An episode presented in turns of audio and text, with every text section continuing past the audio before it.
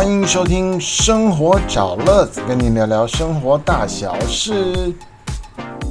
嘿嘿，大家好，我是乐子。哎，最近呢，我们的社会上发生了两件大事，一个是知名歌手婚姻的事件，另外一个呢，就是演艺人员又被抓到酒驾。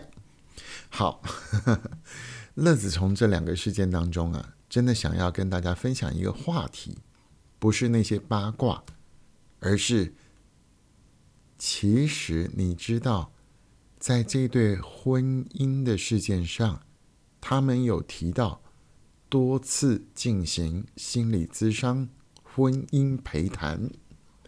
好，心理咨商是怎么一回事呢？很多人都知道精神科，精神科现在叫身心科。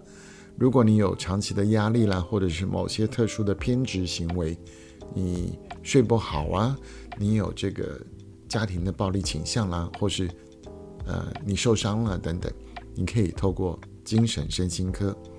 那过去呢，我们都不太清楚，但是电影播多了，或是媒体多了，就很多人知道。所以像电影的《无间道》啊。啊，外国电影里面啊有很多他们的这个主角就去看心理咨商，这个专业的领域在台湾，你知道在哪里吗？是不是在医院？其实不是哦。好，今天呢，生活找乐子，乐子就来跟您聊一聊心理咨商这门专业。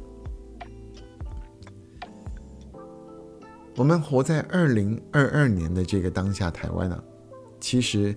已经在许多的大城市里面看得到，路边有一些诊所，啊，就挂着身心科的这个招牌。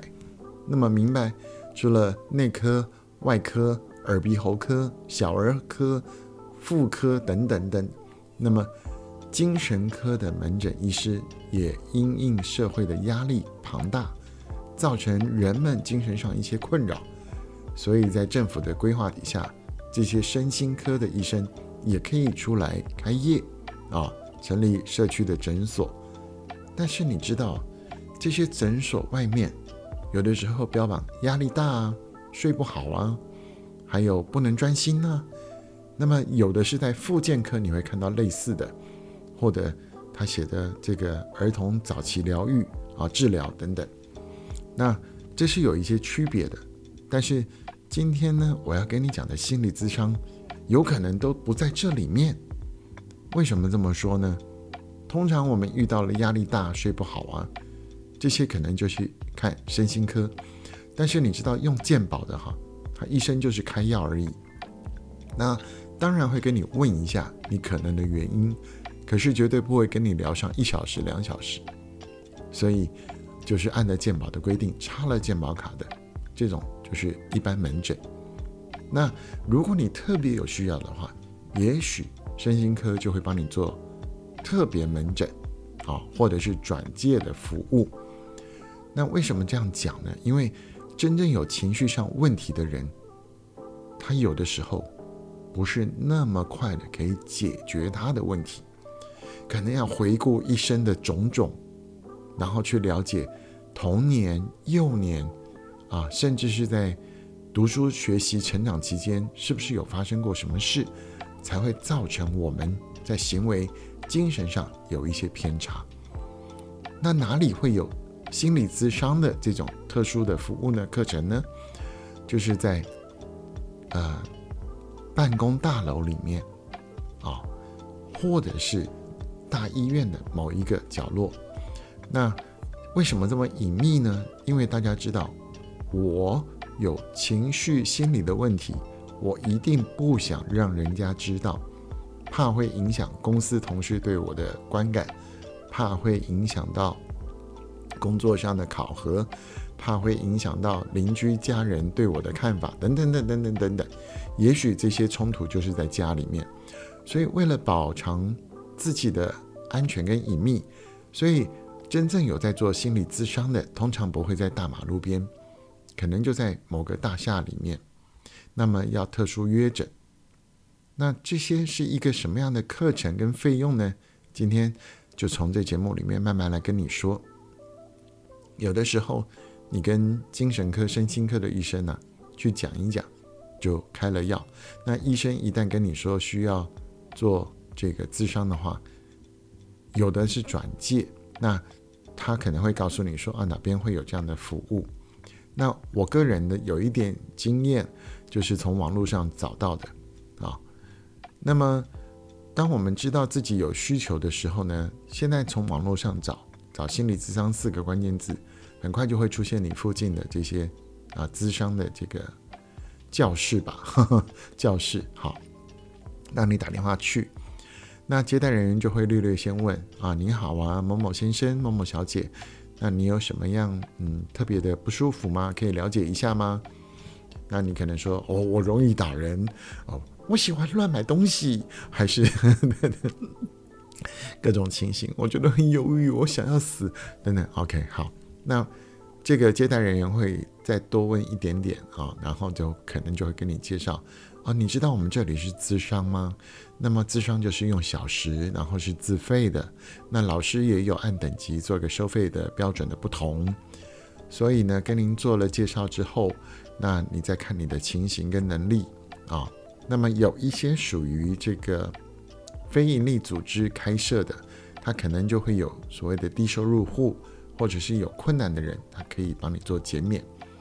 那不会全额啦，那可能就是部分的减免这样子。那通常呢，每小时是在一千五到两千台币起跳啊，每小时哦。然后呢，基本上约好了咨商师见面之后，就会决定，嗯，大概需要再上个几次的这个咨商，然后就会跟你约时间。那么当你成功的预约了，同意这个费用之后，见到你的咨商师，第一次呢，就会听你讲啊，你觉得怎么样啦？你有什么困难呢？你为什么会来呀？然后呢，嗯，在这个适当的情绪引导之下，他会慢慢的、小心的来看看，在我们的过去生命当中，是不是有发生什么状况，或者是，嗯，当我们发现这些状况的时候。前期有没有一些征兆？那他会告诉我们，你可以试着怎么样做去了解，然后也许做点记录，自己去观察外在的内心的一些想法或是所谓的感觉。那最重要的是要建立一些跟情绪共处的认知啊，保护自己，保护他人。然后呢，再其次会给我们更多的建议。那因为每一个人每一个人撞到。的这个不是撞到了，遇到的这个状况都不一样。那我也不是心理咨商师，你也不是我的病人，所以我也不能说什么，我只能做概略的一个介绍。那希望你会有帮助。那么，咨商师呢，真的是有非常多种的一些啊治疗的方法。那有的呢就是一对一啊，老师跟你一对一。那有的呢是夫妻啊，有的是亲子。啊，也有团体的，譬如说戒烟戒酒，这个就团体的啊。那额外呢，有戏剧的、音乐的治疗等等，所以真的是因人而异的治疗方式。那这样子介绍下来，您就会知道，如果有一天你觉得自己已经有一些长期的不对劲的时候呢，你可以试着去找找看情绪的心理咨商啊。那这样子对我们的好处是什么呢？就我个人而言，第一个，透过智商，我们找到在过去被我们刻意遗忘的那段时光里面，去遇到了什么样的事，导致于后来我们会特别怎么样。找到这个事情之后，我们就可以来做一个调整，也许是释放，也许是原谅自己啊，也许是原谅他人。然后呢，我们再来调整我们自己的个性。了解自己前后期会不会有什么特殊的情形，那可不可以跟压力来共存？然后呢，当我们再一次啊，就是自伤以后那段很长的后面的生命里面，我们有需要的时候，我们可以赶快做调整啊，不要因为不知道，所以就一直变成自己跟家人的伤害。那你说，哇，智商好贵哦，一个小时一千五、两千。我怎么负担得起？好，那我再告诉你，最后最后记好了啊！台湾在长期以来有张老师专线电话，也有生命线的专线电话。当你真的抑郁不住的时候，请你赶快打电话去疏解当下的情绪困难。那么做了紧急的处置之后，最起码我要拜托你去找身心科医师，好不好？用健保可以去看。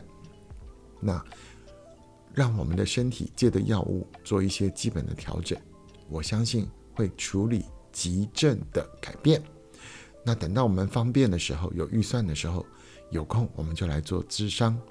所以真的不要认为说啊，我只是买东西买太多停不下来啊，或是 我们就是忍不住一定要在我手上划几刀啊，不要这样子，千万不要这样子。所以当我们自觉有困难有问题的时候，不要不去找医生啊，那个才是真正的危险。好了，今天林林总总跟你聊了这么多，我也知道有许多的 Parker 啊，他会跟你聊很多啊智商部分的事情。所以就见仁见智，而生活找乐子呢，就是告诉大家，在生活当中有许多不同的行业，有不同的经验。那我分享出来，你可以依着标题来找到你想要知道的题目。就我的经验，给你一些分享，好吗？生活找乐子，今天节目到这里喽。喜欢听的朋友，请你记得按赞，然后按订阅，呵 呵或者你有问题，你可以留言，我可以来私下回复你。最后，如果说你是我的好朋友，你喜欢听这节目，也可以点选下面文字介绍的赞助支持，少得快，五十块钱请我喝杯咖啡，或者一百块钱请我吃个便当，让我们的节目可以继续做下去，好吗？感谢 First Story 提供了音乐素材，感谢了这个平台，让我们把节目轻松上架。生活找乐子，我们下次再见喽。